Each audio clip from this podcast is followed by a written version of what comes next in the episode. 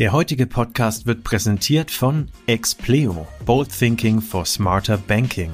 Expleo ist Ihr Technologiepartner im Bereich Banking und Financial Services. Wir helfen Ihnen, System- und Geschäftsveränderungen intelligent, sicher und schnell umzusetzen. Mehr unter www.expleo.com.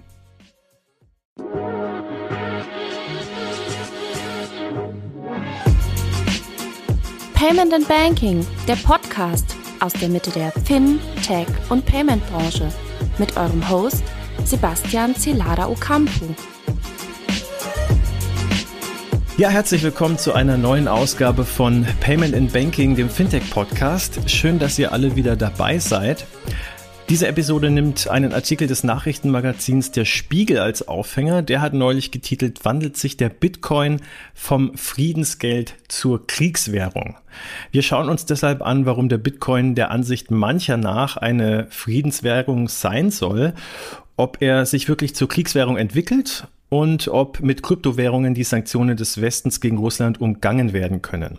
Dazu haben wir uns eine sehr schöne Runde mit ausgewiesenen Experten eingeladen. Und zwar freue ich mich einmal auf Professor Dr. Philipp Sandner. Er hat das Frankfurt School Blockchain Center gegründet. Von 2018 bis 2021 wurde er von der Frankfurter Allgemeinen Zeitung als einer der Top 30 Ökonomen ausgezeichnet. Und darüber hinaus gehörte er zu den Top 40 unter 40, einem Ranking des Wirtschaftsmagazins Kapital. Ja, seit 2017 ist er außerdem noch Mitglied des Fintech-Rats der des Bundesministeriums der Finanzen. Und äh, ja, gerade deswegen sage ich herzlich willkommen, Philipp. Schön, dass du dabei bist. Ich freue mich, dass ich dabei sein darf und äh, toll, dass ihr so unglaublich schnell dieses Thema äh, auf die Agenda setzt. Ja, und schön, dass ihr so spontan zugesagt habt. Und äh, wer auch spontan zugesagt hat, ähm, Alireza Siadat, er hat den Magister des internationalen Rechts und berät Banken, Finanzdienstleister, Kapitalverwaltungsgesellschaften, Fintechs und Startups zu aufsichtsrechtlichen Fragestellungen und hat sich unter anderem auf die regulatorischen Aufsichtsrahmen von Kryptowerten spezialisiert. Alireza ist außerdem Mitgründer und Vorstandsmitglied des in Luxemburg ansässigen Think Block Tank, welcher bei der Schaffung eines EU-weiten Rahmenwerks für Kryptowerte mitgewirkt hat. Darüber hinaus ist er auch Mitglied des Blockchain Bundesverband e.V., Arbeitsgruppe Finanzen, der die Bundesregierung bei der Regulierung von Kryptowerten sowie der zivilrechtlichen Behandlung von elektronischen Wertpapieren unterstützt hat. Und nicht zuletzt ist er ausgewiesener Experte für Sanktionsrecht und gebürtiger Iraner. Damit hat er viele Verwandte in einem Land, das ebenso wie jetzt Russland aus dem SWIFT-Zahlungssystem ausgeschlossen wurde. Hallo Ali Reza, schön, dass du da bist. Hallo zusammen. Und last but not least begrüße ich Manuel Klein. Er ist Member of the Board der Moneytative e.V. Berlin und nicht zuletzt auch Podcast-Co-Host bei ähm, Bitcoin, Fiat and Rock'n'Roll, einem der größten deutschsprachigen Podcasts zum Thema Blockchain und Kryptowährungen. Hi Manuel. Hallo zusammen, danke für die Einladung. Gerne. Wir danken unserem Sponsor Via Fintech.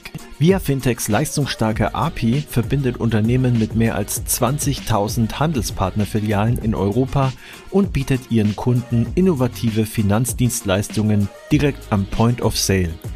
Die einzigartige Zahlungsinfrastruktur ermöglicht verschiedene Services wie Abhebungen und Einzahlungen von Bargeld, Bezahlung von Rechnungen, Auszahlung von Gutschriften, bargeldlose Bezahlmethoden, Prepaid-Lösungen wie Geschenkkarten und vieles mehr. Weitere Infos auf www.viafintech.com. Ja, äh, wir ähm, schauen mal, was Stand der Dinge ist seit Mittwoch, dem 2. März, also etwas mehr als einer Woche, wenn dieser Podcast zum ersten Mal ausgestrahlt wird, dürfen russische Staatsbürger nicht mehr als umgerechnet etwa 10.000 Dollar aus Russland ausführen. Mit den sogenannten Kapitalverkehrskontrollen möchte Russland die weitere Schwächung der Landeswährung, dem Rubel, verhindern. Viele Russen schaffen ihr Vermögen deswegen anderweitig aus dem Land und zwar unter anderem eben über Bitcoin.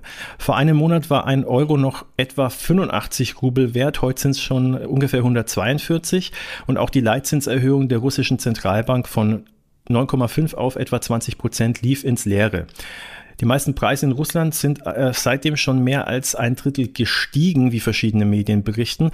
Und Handelsdaten zeigen, dass seit dem Einmarsch der russischen Truppen in der Ukraine so viele Rubel in Bitcoin getauscht wurden wie noch nie in diesem Jahr. Gut, jetzt ist das Jahr nicht besonders alt, ähm, aber ähnliches gilt für andere große Kryptowährungen und daraus resultiert unter anderem, dass eben die Preise für bestimmte Kryptowährungen steigen.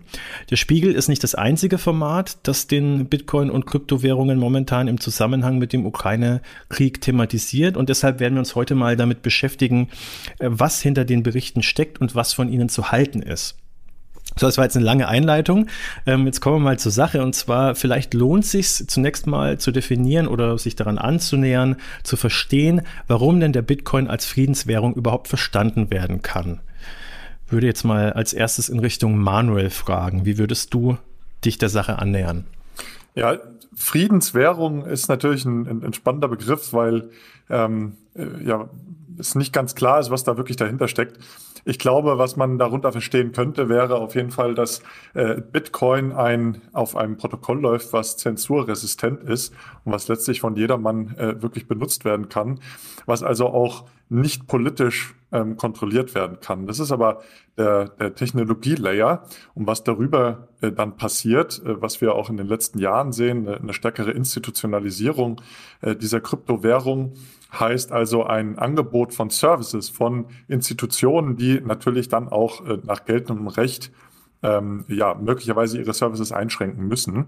Und äh, da muss man, denke ich, einfach äh, zwischen unterscheiden, einmal zwischen dem Protokoll, was sicherlich als äh, zensurresistentes und permissionless Protokoll gesehen werden kann, insofern also von jedem weiterhin genutzt werden kann, äh, wie beispielsweise eben auch ähm, sanktionierte Personen aber jetzt in, in, im Zuge der Institutionalisierung der letzten Jahre hat sich das sicherlich gewandelt, weil man eben ja diesen, diesen, diesen Druck äh, verspürt als Institution, die Services anbietet, eben auch ähm, äh, nach geltendem Recht sich äh, ja, richten muss und auch äh, entsprechend handeln muss und also auch Sanktionen äh, letztlich äh, implementieren muss und somit auch den Zugriff auf ähm, die ja, Kryptowährungsbestände, die bei zentralen Institutionen liegen, ähm, äh, im Zweifel verweigern muss, ja, oder, oder restringieren muss.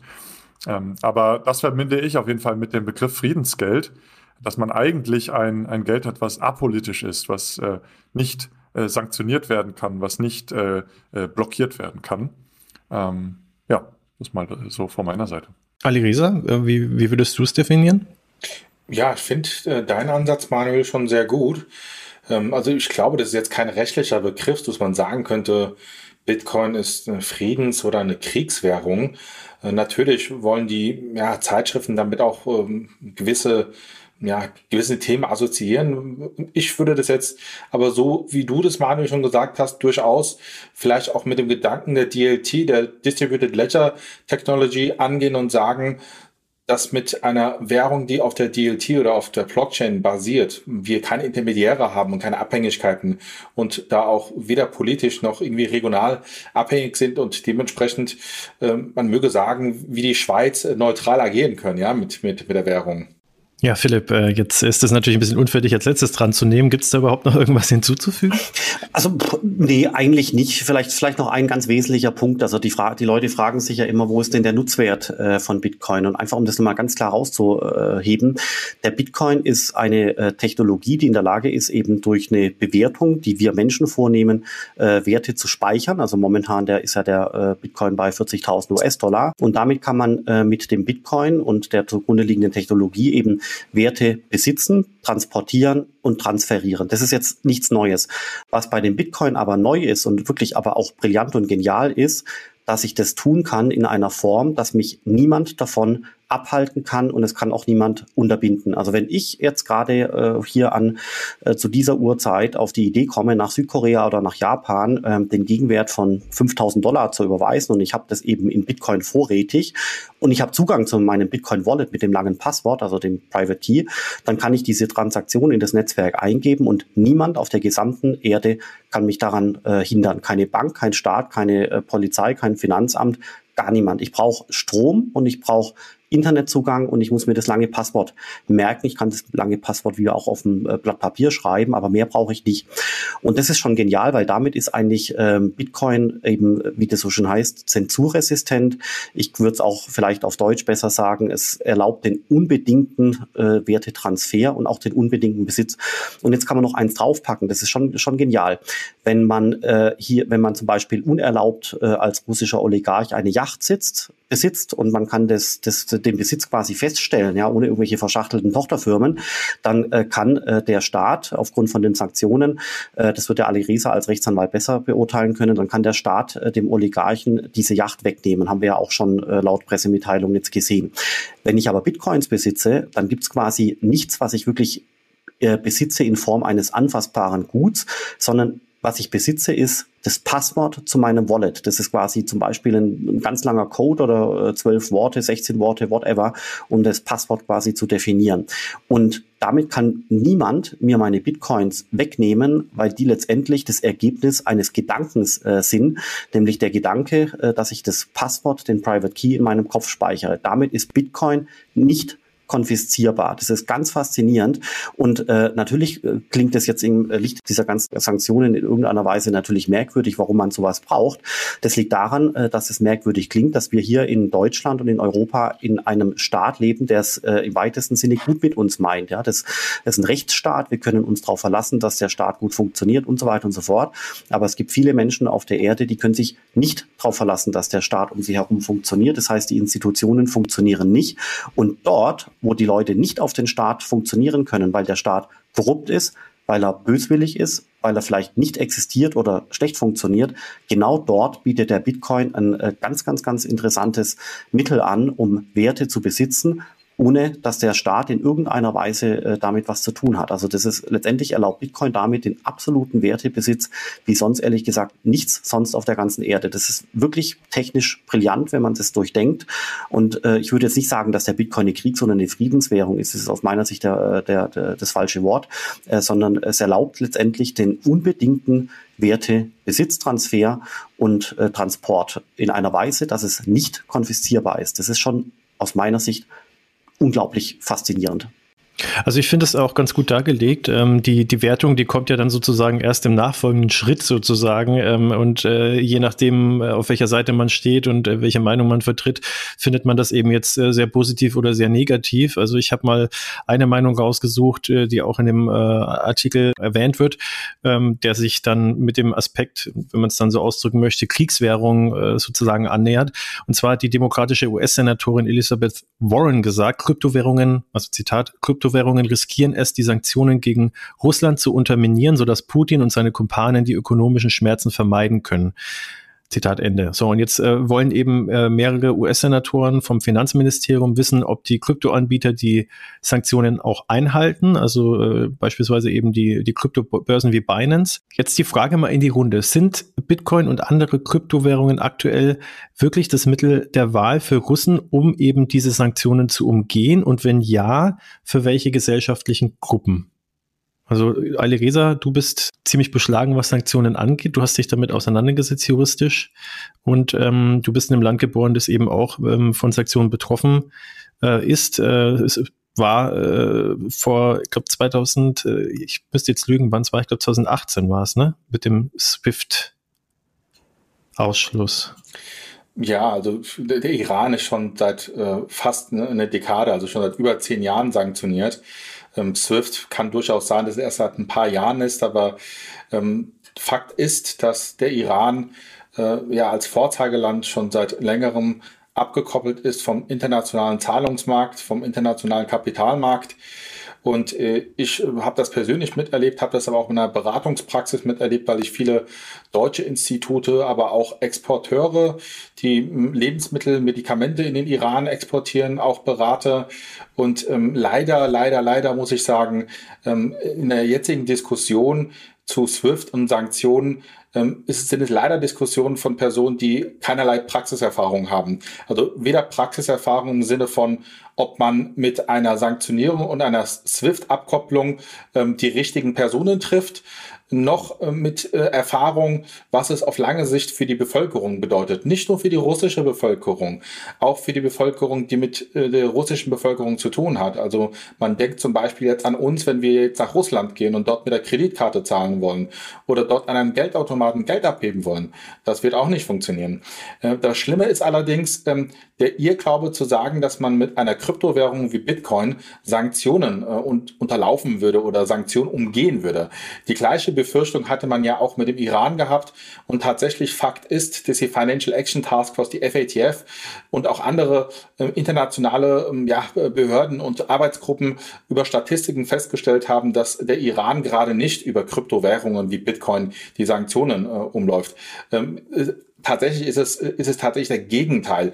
Die Personen, die ähm, Gelder aus dem Land schaffen wollen, die schaffen das äh, ohne Kryptowährung. Also man kann eine Dreieckszahlung machen. Man macht eine Überweisung nach äh, Istanbul, nach Türkei oder nach Dubai und von dort aus nach Europa und das funktioniert wunderbar. Ähm, das kann man ganz einfach machen und die Oligarchen und die sonstigen, die äh, durchaus internationale Konten haben, die werden das genauso machen und es wird auch genauso funktionieren. Ähm, da, die werden sich nicht eines Bitcoin bedienen oder einer anderen Kryptowährung, denn tatsächlich ist es der Fakt, dass man mit einer Bitcoin-Transaktion über die Public äh, äh, ja, die Public-Adresse jegliche Transaktion rückverfolgen kann. Und daher eignet sich eine, eine Bitcoin-Transaktion überhaupt nicht, um irgendwie anonym Zahlungen durchzuführen. Äh, das ist tatsächlich völliger Quatsch.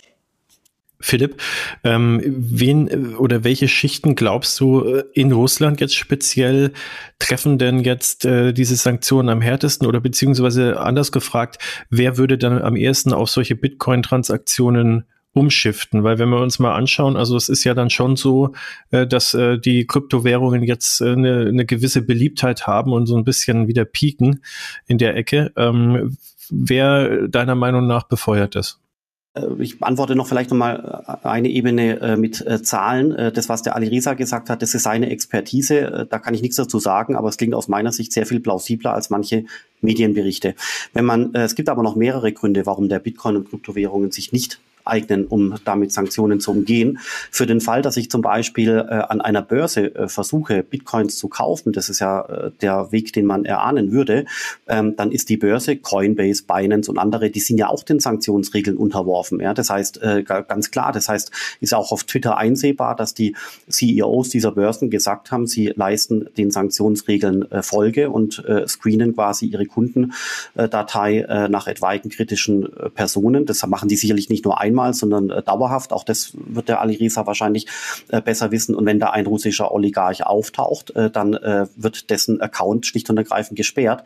Das heißt, dieser Person wird gar nicht die Möglichkeit geboten, äh, Kryptowährungen äh, zu tauschen, zumindest nicht auf direkten Wege. Dann weiter geht's. Wenn die Person dann doch in der Lage sein sollte, Bitcoins zu erwerben, dann kann sie mit den Bitcoins ja auch gar nichts anfangen, weil äh, wenn sie dann damit zum Beispiel eine Yacht kauft oder ein Haus oder äh, irgendwas anderes damit bezahlt, äh, dann auch da bitte Ali Reza noch ins Detail geht. Du bist der Jurist. Auch dann im Prinzip ist mit den Bitcoins hier in Europa, in Amerika kaum was anzufangen, weil zum Beispiel eine Kryptobörse, äh, die dann das zurückwechselt in Euro oder Dollar, ja auch wiederum äh, hinterfragen müsste, woher kommen denn die Bitcoins, aus welchem Ursprung äh, sind die. Das heißt, es ist der zweite Grund, warum das nicht funktioniert. Und der dritte Grund äh, ist quasi noch ähm, einer, der in dem Markt äh, begründet ist. Wenn man sich momentan anschaut, äh, wie zum Beispiel das äh, Trading-Paar Rubel versus Bitcoin ähm, vom Volumen her also aufgesetzt ist, dann kann man dort sehen, dass, ich habe das mir mal vorbereitet, dass quasi bis zu der, bis zum Beginn der Ukraine-Krise bis zu drei bis vier Millionen US-Dollar getauscht werden von Rubel in Bitcoin. Also von Rubel in Bitcoin Gegenwert drei bis vier Millionen US-Dollar pro Tag. Und nach der, äh, nach dem Beginn von der Ukraine-Krise ging das hoch auf 16 bis 20 Millionen pro Tag also Handelsvolumen. Das sind nicht die Milliarden äh, von irgendwelchen äh, Oligarchen, das sind auch nicht die Dutzenden und auch nicht die Hunderten, Hunderte äh, Milliarden von äh, irgendwelchen äh, Oligarchen. Das ist einfach mathematisch nicht möglich, ähm, wenn man, äh, man muss schon sehr lange Tag für Tag bei so einer Börse aktiv sein, um bei 16 bis 20 Millionen Bandbreite äh, pro Tag äh, irgendwann mal auf ein oder zwei oder drei Milliarden zu kommen. Das dauert Wochen und Monate. Aber, aber trotzdem ist natürlich die Diskussion, die wir hier führen, insofern gerechtfertigt, weil man muss das ganz genau beobachten, wie diese Zahlen sich entwickeln. Und natürlich äh, ist potenziell ein Oligarch schon in der Lage, über einen längeren Horizont, also Monate hinweg, äh, Bitcoins zu akkumulieren und damit letztendlich Wert äh, aufzubewahren, der nicht konfiszierbar ist, Wert, der sogar auch noch äh, steigen äh, könnte, wenn der Bitcoin-Preis äh, nach oben geht. Deswegen ist es mittel mittelfristig, langfristig definitiv was, was man beobachten muss, aber kurzfristig meiner Meinung nach nichts, äh, was man ähm, überschätzen äh, sollte. Die Zahlen, die ich jetzt gerade genannt hatte, die stammen von Binance, also von einer Börse, nicht von mehreren und betreffen äh, einerseits das äh, Trading-Paar Rubel in Bitcoin, aber auch Rubel in US-Dollar Stablecoin, in dem, in dem speziell, speziellen Fall Tether. Ja, ähm, also du hast da auch einen sehr guten Punkt angebracht. Ähm, äh, Alirisa, würdest du noch äh, das ergänzen wollen? Sonst hätte ich nämlich eine Folgefrage. Ja, also ich habe es ja schon angedeutet gehabt zu sagen, diese Sanktionierung trifft leider die Falschen. Ähm, auch ich habe Bekannte in Russland und wenn mich meine Bekannten fragen, wie können sie denn jetzt noch äh, Gelder transferieren, dann sage ich denen natürlich auch, besorgt euch ein Konto bei Binance und äh, macht die Transaktion darüber. Weil ein, ein Otto-Normalverbraucher in Russland, der hat nicht drei, vier Geschäftskonten, er kann keine Dreiecksüberweisungen durchführen. Und diese Person muss ja auch irgendwie äh, noch eine, eine Zahlung ins Ausland durchführen können. Und obwohl diese Person halt nicht sanktioniert ist selbst, ähm, hat die Hausbank von dieser Person keinen SWIFT-Anschluss mehr. Man kann keine Cross-Border-Payment durchführen von Rubel in Euro und deshalb kann man da nichts mehr machen. Und ähm, das, deshalb vermute ich mal, dass die Zahlen, die du genannt hast, Philipp, das sind genau diese Personen, die entweder versuchen, ähm, ihre gesammelten Rubel in eine, ja, in eine Währung, die stabil ist, weitestgehend stabil ist, äh, umzutauschen, um sie da erstmal zu halten, um dann später vielleicht zurückzutauschen. Also ich glaube noch nicht mal, dass sie unbedingt damit eine Cross-Border-Payment durchführen würden würden. Ähm, oder es sind tatsächlich äh, die, die, die, die armen, getroffenen Leute, die jetzt unbedingt äh, ins Ausland irgendwas noch überweisen müssen und keine andere Möglichkeit haben, außer jetzt mit äh, Bitcoin oder mit anderen Kryptowährungen das zu machen. Ja, vielleicht ein, noch ein Argument dafür. Also ich finde die Zahlen von dir, Philipp, auch interessant. Und ich habe auch noch eine Zahl gefunden, und zwar ähm, in einem Artikel vom 9. Ähm, März, also äh, noch gar nicht äh, lang her, wo man eben äh, auch äh, festgestellt hat, dass der durchschnittliche, die durchschnittliche Transaktionshöhe 580 US-Dollar umgerechnet waren. Ja, das sind auch keine Millionen oder keine äh, Milliarden von, von Oligarchen, sondern das äh, liest sich schon eher so, als dass das wirklich der Otto Normal-Russe ist. Äh, und das soll jetzt nicht respektierlich klingen, aber derjenige, der einfach sein, sein Vermögen, weil er äh, Präsidenten hat, der ihn äh, ins Leid aktuell stürzt, ähm, versucht zu sichern. Und hier also, äh, wie gesagt, im Schnitt 580 US-Dollar ähm, äh, ja, gegen, das, gegen das Währungspaar US-Dollar äh, sorry, Rubel gegen Bitcoin eben handelt. Ähm, und ja, wir, wir sehen es, der, der Markt ist nicht tief genug für eine wirkliche Umgehung von Sanktionen. Ähm, äh, es wurde sogar auch darüber gesprochen, ob die Zentralbank selber äh, die Sanktionen, also die konfiszierten Konten, äh, irgendwie umgehen könnte über Bitcoin. Das sind aber gewaltig andere äh, äh, ähm, äh, Hausnummern hier. Also äh, die, die ähm, russische Zentralbank, die hält Devisen in Höhe von rund 60 Milliarden US-Dollar. Die Hälfte sollen wohl eingefroren sein, das wären 30 Milliarden US-Dollar. Und äh, die Krypto-Marktkapitalisierung, die liegt bei 2 Milliarden US-Dollar. Also auch hier sehen wir ähm, auch für die russische ähm, Zentralbank oder die Industrie, die Staatsindustrie, sage ich mal, ähm, da ist Bitcoin oder auch Kryptowährungen per se, die ganze Industrie ist kein gangbarer Weg, um hier ähm, äh, Sanktionen zu umgehen. Und vielleicht noch ein letzter Punkt. Ähm, ich glaube, wir, wir müssen auch unterscheiden zwischen dem ähm, Ausgrenzen der russischen Banken von SWIFT, was ja per se keine Sanktionen sind, sondern das ist einfach ein, ein äh, Abschalten von SWIFT. Das heißt, die können dieses Kommunikationsprotokoll SWIFT nicht mehr nutzen, ähm, die russischen Banken, und eben die konkreten Sanktionierungen, die ja ganz konkret gegen Oligarchen und auch ähm, Parteifreunde von Herrn Putin gehen. Und ähm, diese Sanktionierungen, wenn da diese sanktionierten Personen eben versuchen, über äh, zentrale institutionelle ähm, äh, Angebote von, von Börsen zum Beispiel ähm, eben ihre Kryptowährungen auszucachen, dann finden eben diese Bans statt. Dann äh, werden diese, äh, äh, diese Konten eingefroren oder die Oligarchen oder die betroffenen Personen können ihre Kryptowährung gar nicht mehr bewegen. Bei normalen äh, bei der normalen russischen Bevölkerung ist dies aktuell einfach noch nicht der Fall, weil es auch keine eine solche ähm, äh, ja, Beauftragung gibt. Ja, also äh, die, die CEOs der Börsen, die warnen sogar fast schon ihre Kunden, äh, zieht eure Coins lieber ab auf äh, eure privaten Wallets, weil wenn eine solche Beauftragung kommt, dann sind wir gezwungen, diese auch auszufüllen, aber oder auszuführen, aber aktuell gibt's die einfach noch nicht, ja. Und insofern, ähm, sobald äh, die, die äh, sanktionierten Personen ihre Kryptowährungen versuchen zu bewegen, insbesondere auf ähm, äh, zentrale Kryptobörsen, um möglicherweise auch ähm, ja, auszucashen und äh, das in Rubel oder US-Dollar zu konvertieren, dann würde es sofort geblockt werden. Und wenn Sie die Währung als äh, Zahlungsmittel benutzen, dann läuft der Empfänger natürlich auch äh, äh, in die Gefahr, dass er mit seinen Beständen, die er dann von den sanktionierten Personen erhält, gar nichts anfangen kann, weil eben Analytics-Firmen wie Elliptic oder Chainalysis äh, bei jedem zentralen äh, Dienstleister sofort anschlagen würden und sagen würden, nein, also diese Funds, die kommen von sanktionierten Personen. Ähm, heißt also, selbst wenn die sanktionierten Personen auf großen Kryptobeständen sitzen, können sie diese eigentlich nicht verwenden. Genau, ich, also ich würde auch einen Punkt kurz dazu fügen, weil im gleichen Zuge zu dem, was du vorher gesagt hast, Manuel, muss man natürlich auch ähm, äh, genauso erwähnen, dass in der Ukraine Leute auch äh, begonnen haben, ihre lokale Währung in äh, Kryptowährungen zu tauschen, und zwar mit guten Absichten. Und das sind folgende. Erstens, Angst vor Absturz der eigenen Währung. Ja, das heißt, was, äh, was heute 100 wert ist, ist morgen nur noch 60 äh, wert. Die Leute haben Angst davor, Tausch versuchen das zumindest in Teilen, früher in Gold, jetzt äh, in, punktuell in Bitcoin äh, zu tauschen. Dann äh, zweitens hat man ja gesehen, dass Infrastruktur zerstört wurde. Das heißt, ein Ukrainer war teilweise nicht mehr in der Lage, Kreditkarten oder Banken äh, zu verwenden und äh, ist natürlich dann auch der Infrastruktur ausgeliefert. Noch ein weiterer Grund, äh, Kryptowährungen äh, zu äh, kaufen. Damit meine ich nicht nur Bitcoin, sondern potenziell auch Stablecoins, ja, den US-Dollar-Stablecoin zum Beispiel.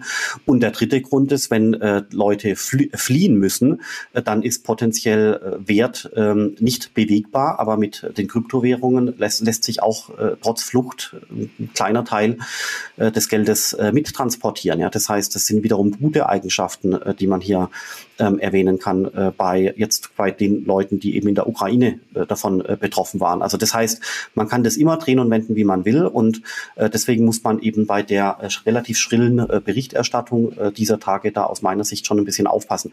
Ich würde gern noch einen Punkt erwähnen, und zwar, wir haben jetzt natürlich immer aus unserer europäischen Perspektive, aus unserer deutschen Perspektive argumentiert. Und äh, das ist eben die Perspektive, von der die Sanktionen ausgehen, also hier Europa, äh, EU, Amerika und so weiter und so fort. Und da ist halt äh, dieser Staatenbund auf der einen Seite und Russland auf der anderen Seite.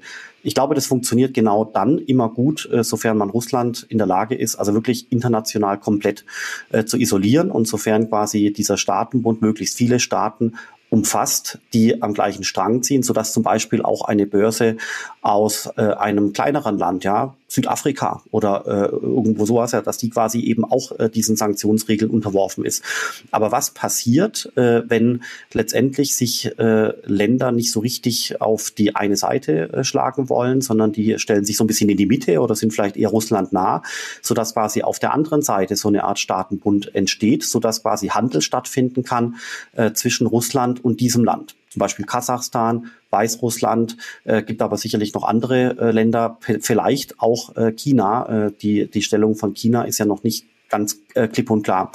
Und für den Fall, dass quasi die, äh, die eine Schar von Staaten entstehen, äh, mit denen Russland Geschäfte machen kann in äh, stärkerem oder schwächerem Ausmaß äh, oder auch mit Staaten, die sich so ein bisschen neutral verhalten und sich gar nicht positionieren wollen, ähm, dann glaube ich, äh, werden Kryptowährungen äh, schon in der Tat wieder zu etwas, was man beobachten muss, weil dann natürlich äh, grenzüberschreitende Zahlungen gemacht werden können zwischen Russland und Kasachstan oder zwischen Russland und Nordkorea oder äh, irgendwelchen anderen Ländern. Das ist, das ist auch, auch ein Aspekt, ähm, den man äh, schon noch einbringen sollte. Das kommt aber darauf an, wie stark isoliert äh, Russland ist. Und da war ja auch, ist glaube ich, äh, sofern ich jetzt informiert bin, ähm, auch Iran ein anderes, andere, ein anderes Kaliber äh, gewesen damals, weil damals die ähm, Sanktionen ja primär von USA ausgegangen sind, aber gar nicht so sehr von Europa. Deswegen hat ja auch die deutsche Industrie, Maschinenbau und Co. versucht, irgendwelche Zahlungskanäle Richtung Iran zu finden, ähm, weil man, weil man eben nicht den Iran derart,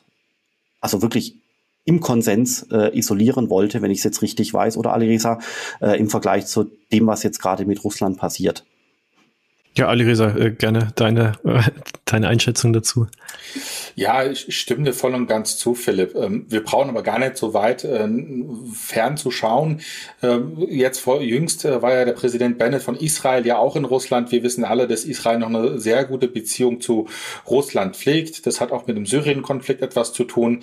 Und ähm, das heißt, man braucht nur nicht mal, so wie ich es vorhin gesagt habe, bei so einer Dreieckszahlung nach Nordkorea zu gehen oder nach China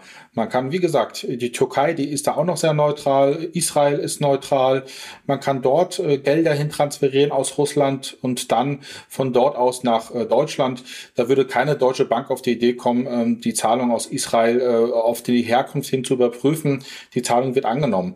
Und ähm, es gibt tatsächlich viele, viele Geschäftsleute aus Russland, äh, die entweder in Israel oder in Zypern oder in anderen Staaten ihre Geschäfte haben. Und genau über diese äh, Entitäten und über diese Konten werden sie ihre Zahlungen durchführen. Und von daher, wie ich ausgangs gesagt habe, ähm, der Vorwand, dass man mit äh, Kryptowährungen wie Bitcoin Sanktionen umgeht, ist meines Erachtens ähm, Nonsens. Insbesondere ja auch, weil es viel einfacher nachvollziehbar ist. Ne? So wie du gerade schon gesagt hast, die Banken würden im Zweifel nicht nachvollziehen, wo denn das Geld, was jetzt äh, aus Israel kommt, wirklich herkommt, ähm, sondern ähm, ja, würden die Zahlung akzeptieren. Wohingegen die Analytics-Firmen äh, auf der Blockchain, die machen genau diese Checks. Also das gibt so Scoring-Werte und dann wird also geguckt, naja, vor wie vielen Transaktionen ist denn letztlich eine Adresse involviert gewesen, die sanktioniert war oder die äh, eben einer sanktionierten Person gehört oder zugehörig ist. Und ähm, wenn, diese, wenn diese Anzahl von Blöcken oder Anzahl von Transaktionen, besser gesagt, äh, nicht besonders hoch ist, dann wird da eine rote Flagge angehen. Und dann heißt es, nee, wir dürfen diese Transaktion nicht akzeptieren. Also ich stimme dir da voll zu. Ich würde sogar noch einen Schritt weiter gehen, Manuel, äh, so in Richtung, was du gesagt hast, Philipp. Ähm, es reicht dann nicht aus, äh, Bitcoin oder ein Stablecoin von einer Wallet zur nächsten Wallet zu transferieren. Man muss ja dann noch den Tausch in Fiat machen. Das macht man dann in der Regel entweder mit einem Zahlungsdienstleister oder mit einer Bank. Und man muss sich ganz klar vor Augen halten, eine Kryptowährung ist und bleibt ein Asset, mit, wo man erhöhte Sorgfaltspflichten als Institut anlegen muss. Das heißt, wenn man eine Zahlung ähm, ja in Fiat umtauschen muss und man weiß, der Hintergrund ist eine Kryptotransaktion, dann hat man automatisch als Bank, als Zahlungsdienstleister schon mal erhöhte Sorgfaltspflichten, die man ja anwenden muss. Wenn man dann noch herausfindet, dass die Transaktion nicht nur Krypto als Hintergrund hat, sondern sogar aus Russland stammt, dann kriegt man eine solche Kryptowährungstransaktion überhaupt nicht mehr in Fiat umgetauscht. Das macht keine Bank. Ja, äh, deshalb ist es wirklich extrem schwierig, ähm, in Krypto zu tauschen und dann in Fiat umzutauschen in Europa. Ähm, das kriegt man meines Erachtens so gar nicht hin. Wir hatten jetzt vor allem eben die, äh, mal beleuchtet eben die äh, ja, Oligarchen und dann eben auch die einfacheren Leute, sage ich jetzt einfach mal. Ähm, wie schaut's denn bei Unternehmen aus, die Handel betreiben? Oh, das ist eine spannende also, Thematik. Darf ich da gleich was dazu sagen? Gerne, ja. Und zwar, also faktisch sind Unternehmen ja gar nicht in der Lage, mit Kryptowährungen umzugehen. Also wenn man sich, äh, also heute äh, haben wir ja in, äh, von dem Weißen Haus in Amerika also wirklich Zahlen gesehen und zwar äh, äh gleich im ersten Absatz, das war schon bemerkenswert. Ähm, 40 Millionen erwachsene Amerikaner besitzen Kryptowährungen, insbesondere Bitcoin und Ethereum, 40 Millionen. Das sind 16 Prozent der erwachsenen Bevölkerung. Das ist schon imposant. Also das hat mich selbst überrascht. Das sagt das Weiße Haus. Also das heißt, da werden auch keine Zahlen irgendwie künstlich runtergespielt, sondern 40 Millionen. Das ist quasi so viel wie halb Deutschland. Das ist schon, schon bemerkenswert, ja. Und äh, vor dem Hintergrund ist es, glaube ich, äh, sehr spannend, das zu vergleichen mit der Anzahl der Unternehmen, die Kryptowährungen besitzen oder mit Kryptowährungen umgehen. das würde ich mal äh, relativ äh, frech auf nahe null Prozent äh, ansetzen, äh, die äh, Wahrscheinlichkeit. Also es gibt sicherlich hunderttausende äh, Unternehmen äh, in äh, Amerika. Ich glaube, in Europa sind es so 300, 400.000 Unternehmen, wenn es mich nicht ganz täuscht. Das heißt, werden in Amerika auch so viele sein.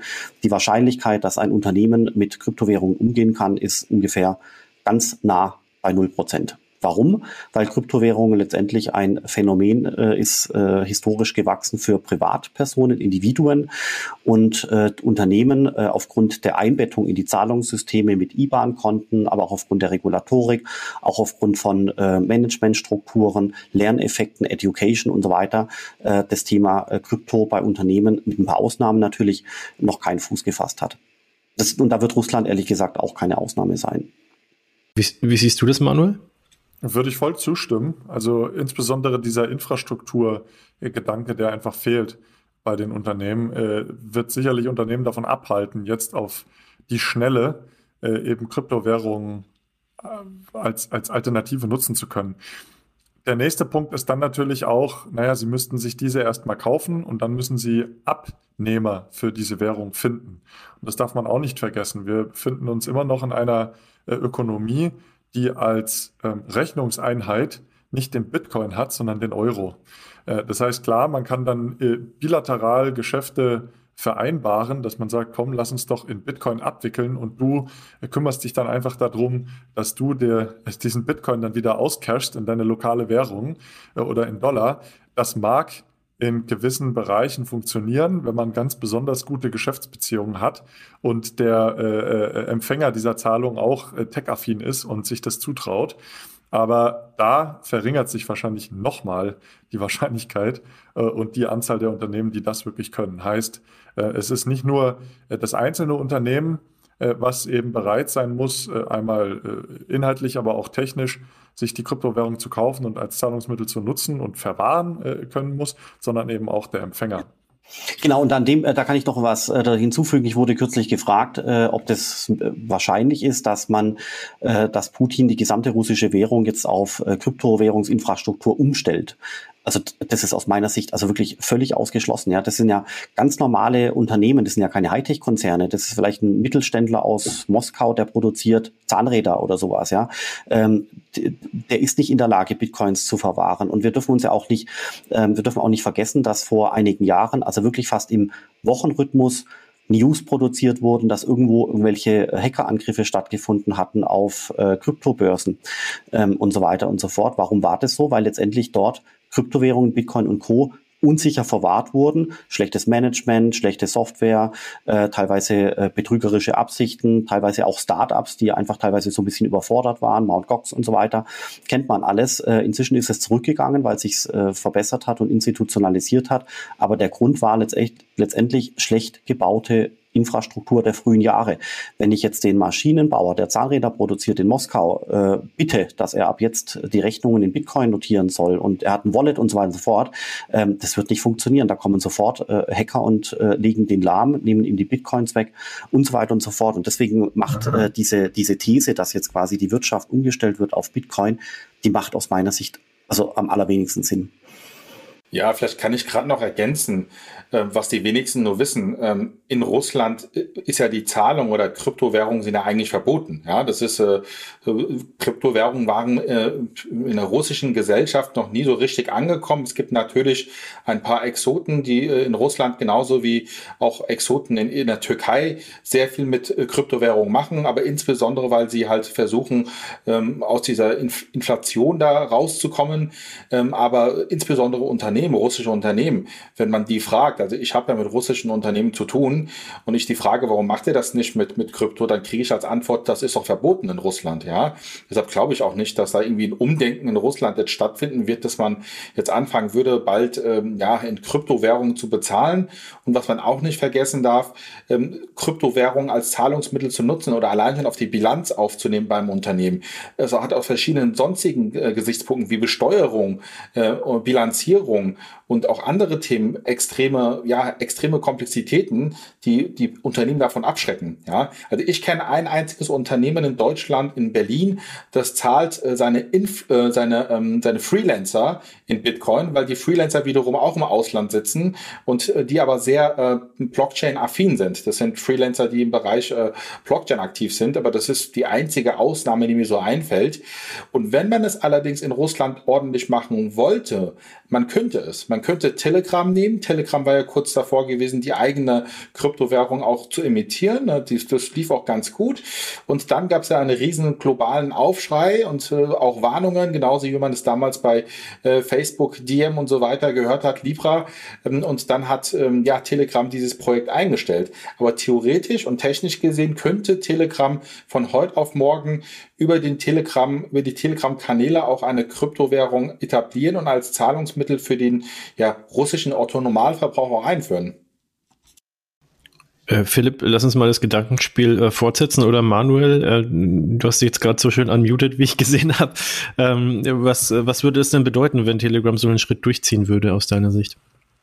Äh, also ich habe zwei äh, konkrete Gedanken dazu. Einmal äh, das, die App Signal die hat ja äh, eben eine Kryptowährung jetzt schon live, die funktioniert auch schon. Ähm, die kann, der, der Token, der kann gekauft werden auf äh, Börsen und dann auf das Wallet in der Signal-App transferiert werden. Also das müsste man eigentlich mal jetzt tracken. Das wäre ja ganz spannend, ähm, ob die Nutzung da auch gerade in Russland irgendwie hochgeht.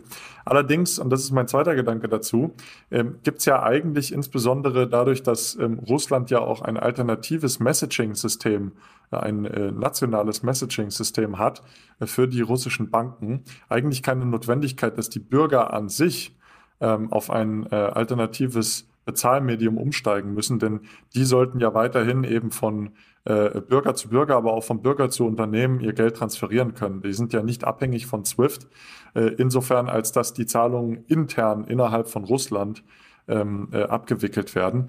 Ähm, ähm, und äh, genau, das, das, das sind zwei Gedanken, die mir durch den Kopf gingen. Aber klar, äh, so, eine, so eine Kryptowährung, die über ähm, Messaging-Dienste abgewickelt werden kann, äh, kann natürlich auch ein einfacher Use Case sein, um ähm, ja, internationale Zahlungen tätigen zu können. Ich, ich finde das ein ganz spannendes äh, Szenario, muss, muss ich schon sagen.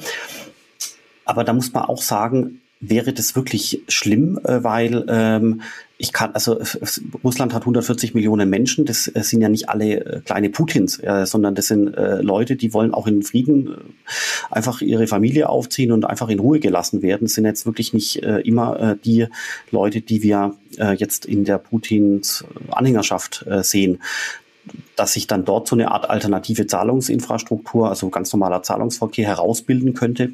Warum nicht? Aber wir sind ja eigentlich gestartet und deswegen, ich glaube, das darf man das, das darf man das Thema nicht außer Acht äh, lassen von dem, was technologisch möglich ist. Wir sind ja gestartet mit der Frage äh, Sanktionen und zwar genau wie der Ali Reza das gesagt hat. Die Sanktionen müssen ja nicht 140 Millionen Russen äh, treffen und deren tagtägliches äh, Leben und äh, Brot und Butter, äh, sondern es geht ja darum, ähm, die Führungsklicke äh, letztendlich äh, zu identifizieren und lahmzulegen. Und äh, deswegen glaube ich, muss das ehrlich gesagt gar nicht schlecht äh, sein, wenn so eine Art Zahlungsnetzwerk äh, für die Bevölkerung äh, entstehen würde mit all seinen Konsequenzen. Das heißt ja nur lange nicht, dass der äh, Oligarch äh, da seine äh, 20 Milliarden äh, dort äh, bewegt, würde ich mal sagen. Ich habe heute gelesen, dass äh, Europa auch Probleme hat, äh, das Eigentum von Oligarchen zu identifizieren, weil das eben verschachtelt ist in zahlreichen Firmen, Treuhandverhältnissen, äh, alles Mögliche, so dass quasi gar nicht so einfach festgestellt werden kann, was besitzt denn der Oligarch eigentlich in Italien oder in Deutschland und die Yacht und so weiter und so fort. Wem gehört die eigentlich? Gehört die wirklich dem Oligarch oder sind da komplizierte Strukturen dazwischen geschaltet, die sich tolle Rechtsanwälte ausgedacht haben? Ich glaube, solche Sachen sind äh, mindestens genauso äh, diskutierenswert äh, in den Medien als äh, quasi äh, die, wie gesagt, vorher schon äh, zitierte schrille Attacke auf die Kryptowährungen. Da gibt es quasi schon Probleme, wo bei anderen Bereichen sehr viel mehr im Argen liegt. Aleresa, wie ähm, wie scharf ist dieses äh, SWIFT-Messer, dieser Ausschluss von Russland vor, äh, vor dem Hintergrund, auch jetzt mit den Erfahrungen, die man äh, in Iran sammeln konnte über die letzten Jahre? Ja, man hat es vielleicht schon bei mir anfangs rausgehört. Ich bin kein großer Fan von dieser SWIFT-Abkopplung. Also SWIFT ist ja ein belgisches Unternehmen, ein Telekommunikationsanbieter, was für die Telekommunikation von den, für eine Cross-Border-Zahlung verantwortlich ist. Und das hat eigentlich mit Sanktionen, so wie du das Manuel gesagt hast, gar nichts zu tun. Man kann es mal vergleichen mit einer Metapher. Ähm, viele sagen ja, äh, wir haben Angst, dass die Russen jetzt die Atombombe nutzen und dann zuschlagen. Warum haben wir Angst? Weil, weil die dann die Russen äh, nicht mehr unterscheiden würden zwischen Kombattanten und Zivilisten. Die würden dann einfach äh, alles platt machen, ja. Und nichts anderes ist es mit SWIFT. Der Abschluss von SWIFT ist wie eine ja, finanzielle Atombombe für den internationalen äh, Zahlungsaustausch der Russen, weil sie dann auf einen Schlag nichts mehr machen können und man trifft damit auch un, ja, Unbeteiligte. Ja? Und äh, deshalb aus meiner Sicht ähm, ist es kein richtiger Weg. Man sollte ganz sauber sich die Sanktionen anschauen und ganz sauber den Sanktionslistencheck machen, um dann zu entscheiden, ob man mit der Person oder mit, der, mit dem Unternehmen da Geschäfte machen möchte und da jetzt nicht äh, ja, äh, alle über einen Haufen scheren. Und das ist leider der falsche Ansatz. Und man sieht es ja, wie gesagt, auch äh, mit dem Iran. Ähm, viele Personen waren ja schon im Iran und haben dort äh, Urlaub gemacht oder auf Geschäftsreise. Und man sieht, wenn man dort ankommt, ähm, das bringt da überhaupt nicht zu einem SWIFT-Abschluss. Es trifft wirklich die falschen Leute, es trifft die Touristen, es trifft die Leute, die dort hingehen, der ganz normale Otto-Normalverbraucher, aber auch derjenige, der zum Beispiel importiert, also derjenige, der Medikamente, humanitäre Güter importiert ins Land, der kann dann seine Zahlung gar nicht mehr durchführen. Und das ist eigentlich ein Unding, weil humanitäre Güter werden nie sanktioniert. Also die darf man gar nicht sanktionieren. So, das heißt, wenn man mit einer SWIFT-Abkopplung dadurch indirekt diese Importeure von der Zahlung abbringt, dann können sie nicht zahlen und dann können sie nicht importieren. Sie hätten zum Beispiel die Möglichkeit bei Siemens oder bei einem anderen deutschen Unternehmen zum Beispiel jetzt ein, eine Anlage oder ein äh, etwas zu kaufen, was jetzt äh, wirklich äh, vielleicht im Bereich Medizin, äh, Hospital eingesetzt wird, aber sie können nicht bezahlen und deshalb können sie auch dieses Gut nie importieren. Und das ist natürlich der Riesen-Nachteil äh, einer solchen SWIFT-Abkopplung. Und meines Erachtens ist es ähm, ja der, der falsche Ansatz. Aber da gibt es ja auch die Gegenmeinung, äh, die ich ehrlich gesagt schon auch akzeptiere, ak ja, akzeptabel finde, äh, nämlich, dass man versucht, äh, über so eine Maßnahme den Druck in der Gesellschaft zu erhöhen, damit die Unzufriedenheit mit dem Regime äh, und insbesondere mit Putin steigt, äh, bis es dann äh, vielleicht kalkuliert äh, zu ähm, Demonstrationen und so weiter und so fort kommt. Also das, das kann ich schon äh, irgendwo nachvollziehen, dass man äh, das äh, versucht. Aber dann wäre meine Gegenfrage an dich, Philipp ähm, ich habe ja auch ähm, humanitäres Völkerrecht studiert und habe auch dazu ja meinen Abschluss gemacht und war da lange Zeit aktiv und habe mir internationale Konflikte angeschaut. Und wenn Personen sagen, ähm, Terrorismus ist per Definition etwas, wo man auf die Bevölkerung zugeht und versucht, die Bevölkerung aufzustacheln und gegen die eigene Regierung ja, aufzustacheln. Entweder indem man die Bevölkerung einschüchtert, Angst verbreitet durch Terrorismus und dann versucht die Bevölkerung gegen die eigene Regierung aufzustacheln. Äh, was ist dann jetzt SWIFT, so wie du sagst? Du sagst, dadurch will man versuchen, dass die eigene Bevölkerung in Russland dann merkt, es hat uns getroffen und dann fangen die an zu demonstrieren und äh, gehen gegen die eigene Regierung vor. Das ist meines Erachtens eine Art von finanzieller Terrorismus. Das heißt Terrorismus auf finanzieller Ebene und das sollten wir nicht machen. Ähm, damit lassen wir uns auf einen Niveau herab äh, und sind kein Stück besser als andere, ja, manche sagen Partisanen, manche sagen Touristen, die dann auf Unbeteiligte draufgehen und sagen, ja, ihr müsst was gegen eure Regierung machen. Ich finde das nicht gut. Also ich, ich würde sagen, es ist definitiv, also auch wenn es ja nicht äh, ähm, wirklich so in den Mund genommen wird, aber es ist definitiv eine Art äh, der Kriegsführung. Natürlich keine mit, mit Waffengewalt, aber natürlich ist äh, in dem Fall eine Sanktion eine Art der, der Kriegsführung mit eben anderen Mitteln.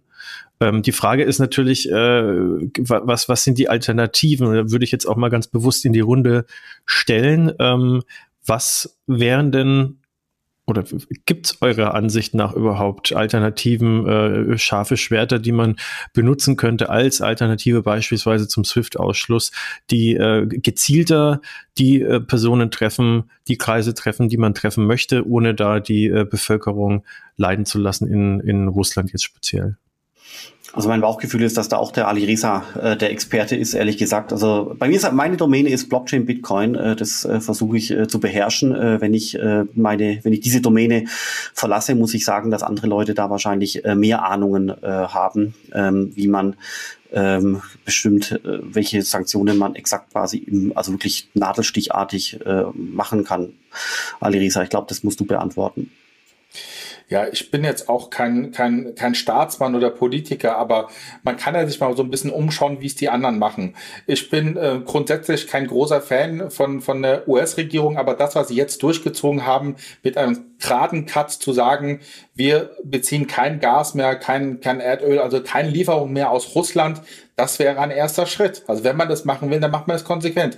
Natürlich hat das für uns enorme Nachteile, weil wir aber auch abhängig sind. Aber wenn man das konsequent machen will und da jetzt nicht äh, subjektiv entscheidet, was einem selbst für das eigene Geschäft das bringt, dann muss man da ansetzen. Da trifft man die russische Regierung direkt und zwar genau diejenigen, äh, die, die, die Oligarchen, die da auch äh, ja, Umsätze machen, ja, wirklich das, das Geschäft direkt kappen, ja.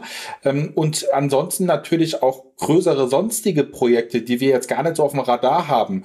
Ähm, jeder redet von Nord Stream und solchen Sachen, aber es gibt auch andere größere Projekte, wo viele große Banken involviert sind in einem Konsortium mit äh, russischen Banken, die äh, finan gemeinsam finanziert werden. Wenn man da einfach mal einen harten Cut macht und sagt, wir machen gar nichts mehr, ähm, dann äh, würde man, glaube ich, äh, da schon viel bewirken.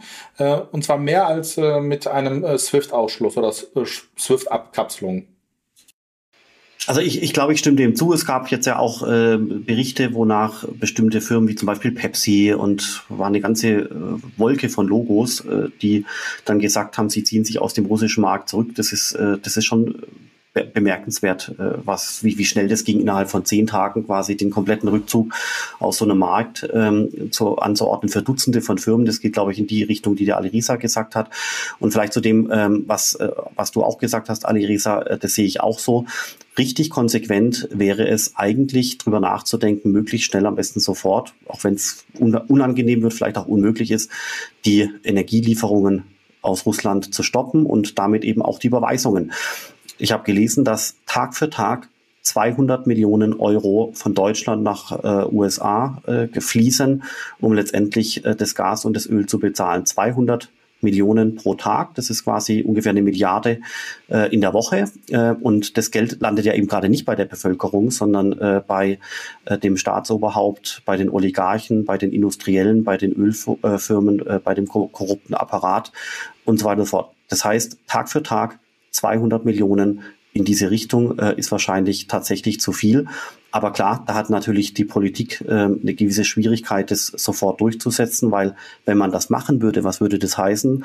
Der Ölpreis äh, und auch der Gaspreis, wir sehen es ja bei dem Diesel, der geht sofort, also nochmal deutlich nach oben. Ja, wir sind jetzt gerade bei äh, 2,40 Euro, wo wir das gerade aufnehmen. Der geht dann noch deutlich nach oben. Äh, dann kommen äh, sofort Ängste, dass äh, die Leute ihn noch im Frühling äh, noch äh, frieren müssen. Dann müsste man wahrscheinlich den Verkehr einschränken, um den Konsum von Öl runter äh, zu bringen. Ähm, dann würde die Wirtschaft runterleiden, weil das Öl und Gas und so weiter äh, teuer wird und zwar also da entstehen ganz harte Ab also Einschnitte auf die kurze Frist, aber genau wie du sagst, Ali Reza, das wäre eigentlich äh, konsequent, weil wir eben tagtäglich äh, Putin und sein Regime finanzieren mit 200 Millionen pro Tag. Ja, Christian Lindner hat ja deswegen auch äh, unter anderem dann von den erneuerbaren Energien als äh, Friedensenergien dann äh, gesprochen. Ähm, ich würde jetzt mal ganz unelegant den äh, die Brücke wieder zurückschlagen zu äh, Krypto und Bitcoin, also so dem dem Ausgangspunkt. Ähm, und zwar ähm, äh, es gibt ja auch Leute, die äh, Kryptowährungen als Friedensgeld bezeichnen, unter anderem eben der Mitgründer von äh, Kraken, Jesse Powell, ähm, der äh, das unter anderem in einem Tweet eben als Friedensgeld und Geld des Volkes bezeichnete ähm, und sich da auch nochmal versichert hat, also dass man jetzt auf den Autonomalverbraucher bezogen natürlich äh, sich keine Sorgen machen muss, dass da irgendwas eingefroren wird. Also ist auch nochmal festgehalten, dass da eben die die Börsen ähm, da, wie ihr es gesagt habt, den äh, Regulierungen oder diesen Sanktionsbeschlüssen äh, äh, Beschlüssen, äh, unterstehen im Grunde. Ähm, äh, was ich aber auch interessant finde, und da äh, gehen wir mal Richtung Ukraine noch zum Schluss. Ähm, es gab äh, einen Softwareentwickler, der ähm, auf Twitter seinen Followern ähm, ja den Aufruf mitgegeben hat, Kryptospenden im Rahmen der ähm, Hashtag Unchain Ukraine Kampagne äh, zukommen zu lassen. Und äh, selbst die ukrainische Regierung selber hat dazu aufgerufen, ihr eben Kryptogeld äh, zu spenden oder zukommen zu lassen. Ähm, und insgesamt äh, sollen jetzt also genau will ich mich jetzt nicht festnageln, aber das ist so ziemlich der aktuellste Stand über äh, diverse Initiativen darüber eben ungefähr 30 Millionen US-Dollar äh, in Krypto an die Ukraine geflossen sein. Äh, da wären wir jetzt sozusagen wieder bei diesem Begriff, wenn man ihn denn wählen möchte, äh, Friedensgeld, beziehungsweise in dem Fall wird er ja dann auch äh, für den guten Zweck benutzt. Die Frage jetzt in die Runde, also warum eben einerseits äh, ist da Krypto ähm, der das Mittel der Wahl und ähm, ja, ähm, wie, wie wird sich das eurer Meinung nach weiterentwickeln? Ich, ich weiß gar nicht, ob man in dem ähm, Prozess, also ich finde es wahnsinnig spannend, was da passiert ist, aber ich weiß gar nicht, ob man da noch von Friedenswährung oder Friedensgeld sprechen kann, weil de facto, also es gab ja unterschiedliche äh, Spendenaufrufe, einmal eben auch von der Regierung, die ihre Public-Adressen ge gepostet hat, auch als QR-Code. Das heißt, man konnte hier jetzt wirklich aus Deutschland, äh, wenn man wollte, letztlich äh, diesen, diesen Krieg unterstützen. Ja? Das heißt, also man hat eine Seite im Krieg unterstützt. Ähm, und äh, was äh, offengelegt wurde auch, dass da wirklich auch Waffen von gekauft wurden. Ähm, da gab es noch eine DAO, die letztlich auch ähm, äh, Gelder eingesammelt hat. Und äh, du hattest es auch gerade gesagt, Sebastian, ähm, unter diesem, ich, ich weiß nicht mehr genau, wie sie sich genannt haben, irgendwie Free, äh, Free the Nation oder irgendwas, äh, eben auch Gelder eingesammelt haben, die also ganz konkret ins Militär geflossen sind. Ja. Und äh, also ich finde das schon beeindruckend und bemerkenswert. Klar, die Technologie ermöglicht es, praktisch ein Crowdfunding, ein direktes Crowdfunding ganz effizient durchzuführen. Dadurch, dass man äh, keinen Intermediär mehr dazwischen hat, sondern man stellt praktisch einfach seine Adresse ins Internet und sagt, überweist uns, wenn ihr äh, glaubt, dass wir äh, hier in dem Konflikt die Betroffenen sind und äh, äh, wir wollen uns also mit eurem Geld praktisch aufrüsten. Ähm, ja, es ist, ist, glaube ich, ethisch eine ganz schwierige Frage. Will man das machen? Will man da einen Krieg mitfinanzieren? Äh, solche Möglichkeiten gab es eigentlich noch nie, äh, bevor, äh, also vor, vor diesem Konflikt. Es gab zwar immer so Kriegsanleihen, die an die eigene Bevölkerung verkauft wurden, aber nun können also auch Ausländer sozusagen direkt äh, äh Kriegsfinanzierer spielen und werden. Ähm, also ich finde das eine beeindruckende eine Entwicklung auf jeden Fall. Ob das gut oder schlecht ist, das will ich gar nicht beurteilen. Ali Gräser? Ja, wie, was wir hier sehen, ist halt wieder der, der, der Fakt, dass man hier keine Intermediäre hat. Also bei einem normalen Spender hat man irgendwelche Initiativen, die dann die Spenden einsammeln. Viele trauen sich da gar nicht zu spenden, weil die nicht wissen, wie viel von meiner Spende kommt an, wie viel von meinem Geld kommt an. Äh, und hier hat man halt eine Möglichkeit, direkt zu spenden. Da hat man einen Intermediär raus. Äh, diejenigen, die mit Kryptoaffin sind, die machen das direkt. Man hat ja auch NFTs gesehen, die an die Adressen geschickt wurden. Ist auch ganz spannend. Ähm, und ähm, deshalb denke ich, ist es jetzt auch ganz äh, populär momentan, ja. Ähm, ich würde aber nicht so weit gehen, das als ähm, äh, als Friedenswährung zu bezeichnen, also weder als Friedens- noch als Kriegswährung. Ähm, ich würde das eher nüchtern sehen und tatsächlich äh, zu sagen, ähm, ja, das ist halt eine, eine, eine Art, eine, ein Medium, wo man halt jetzt hier verschiedene Vermögenswerte transferieren kann, ohne Intermediäre und es funktioniert sehr gut. Das funktioniert 24-7. Ähm, die Kosten sind relativ gering, es geht sehr schnell und äh, der Spender oder derjenige, der das, die Zahlung macht, der hat es selbst in der Hand. Genau, vielleicht auch noch ein Aspekt von meiner Seite. Also das ist, ich, ich wie der Manuel das sagt, äh, mit einer moralischen äh, Wertung muss man da aufpassen, weil das eben auch ganz neu ist. Sowas gab es äh, in dieser Größenordnung noch nie. Aber technisch gesehen ist es bemerkenswert und auch faszinierend, dass quasi ein Ad-Hoc Crowdfunding möglich ist, wo das Geld jetzt losgeschickt wird. In, innerhalb von einer Stunde ist es äh, am Ziel angekommen, wohingegen mit tradierten Hilfsorganisationen ähm, die Hilfestellung teilweise Wochen oder Monate dauert, bis das tatsächlich vor Ort ankommt.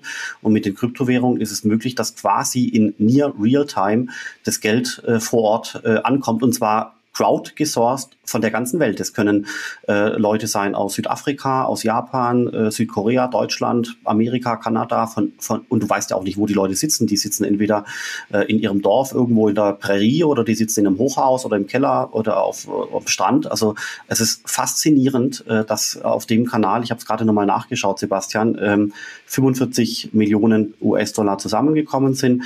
Das meiste übrigens äh, Ethereum, ungefähr ähm, die, ja gut, die Hälfte, ähm, dann sehr viel Bitcoin, dann äh, Tether auf dem Ethereum-Netzwerk, Tether auf dem Tron-Netzwerk, äh, dann äh, auch noch äh, Polkadot und wie gesagt der äh, einzelne äh, CryptoPunk, äh, der noch äh, transferiert äh, wurde.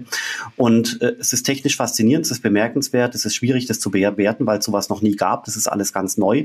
Und äh, es ist schon interessant, dass letztendlich eben auch Hilfsorganisationen ähm, in, die, in die Stellung eines Intermediärs kommen und sich auch erklären müssen, weil, äh, wie der Alireza sagt, es werden 100, 100 Euro gespendet, vielleicht kommen nur 60 an, weil die Struktur äh, mit all ihren Ineffizienzen und Paperwork, Administration und so weiter 40 Prozent äh, verschlingt oder teilweise auch nur 30 Prozent. Ich glaube, was wir hier sehen, ist äh, der Beginn von äh, etwas ganz Neuem, nämlich äh, kryptobasierte äh, äh Crowdfunding-Mechanismen, ähm, was wurde quasi der Transfer des Crowdfunding schon ganz gut funktioniert und die, die Mittelverteilung noch nicht kontrolliert ist und noch nicht so richtig gut äh, funktioniert.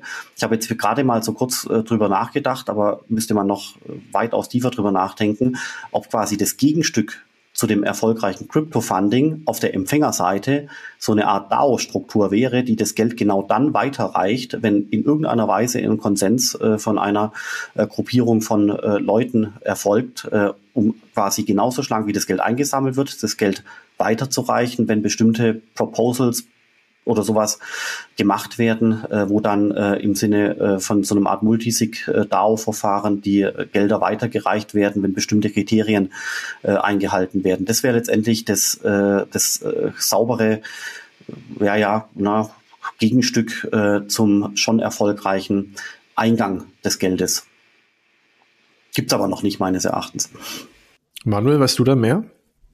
Nee, ich weiß das auch nicht, aber ich finde die Idee super, ähm, weil de facto war es ja jetzt, glaube ich, so, man hat das Geld eingesammelt und dann äh, wurde es halt für unterschiedliche Zwecke benutzt. Äh, der ukrainische Staat hat das Geld liquidiert und dann also unter anderem Waffen davon gekauft, aber sicherlich auch humanitäre Hilfe geleistet. Und man könnte ja dann auch als Spender möglicherweise die äh, Wahl haben, für was man da jetzt letztlich spendet. Gut, kann man natürlich auch anders lösen mit unterschiedlichen Adressen, auf die man spendet. Aber ja, die Technologie ermöglicht also eine, eine stärkere Automatisierung und äh, eine äh, sehr viel stärkere Transparenz, die wir einfach aktuell nicht haben.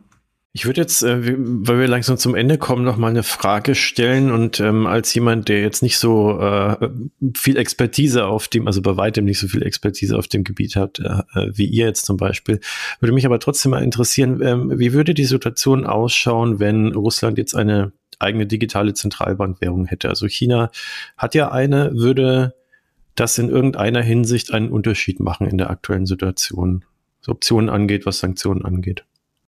Also ich glaube, das könnte man vergleichen wie mit äh, der Telegram-Diskussion äh, vorher, dass quasi so ein eigenes Zahlungsnetzwerk entsteht.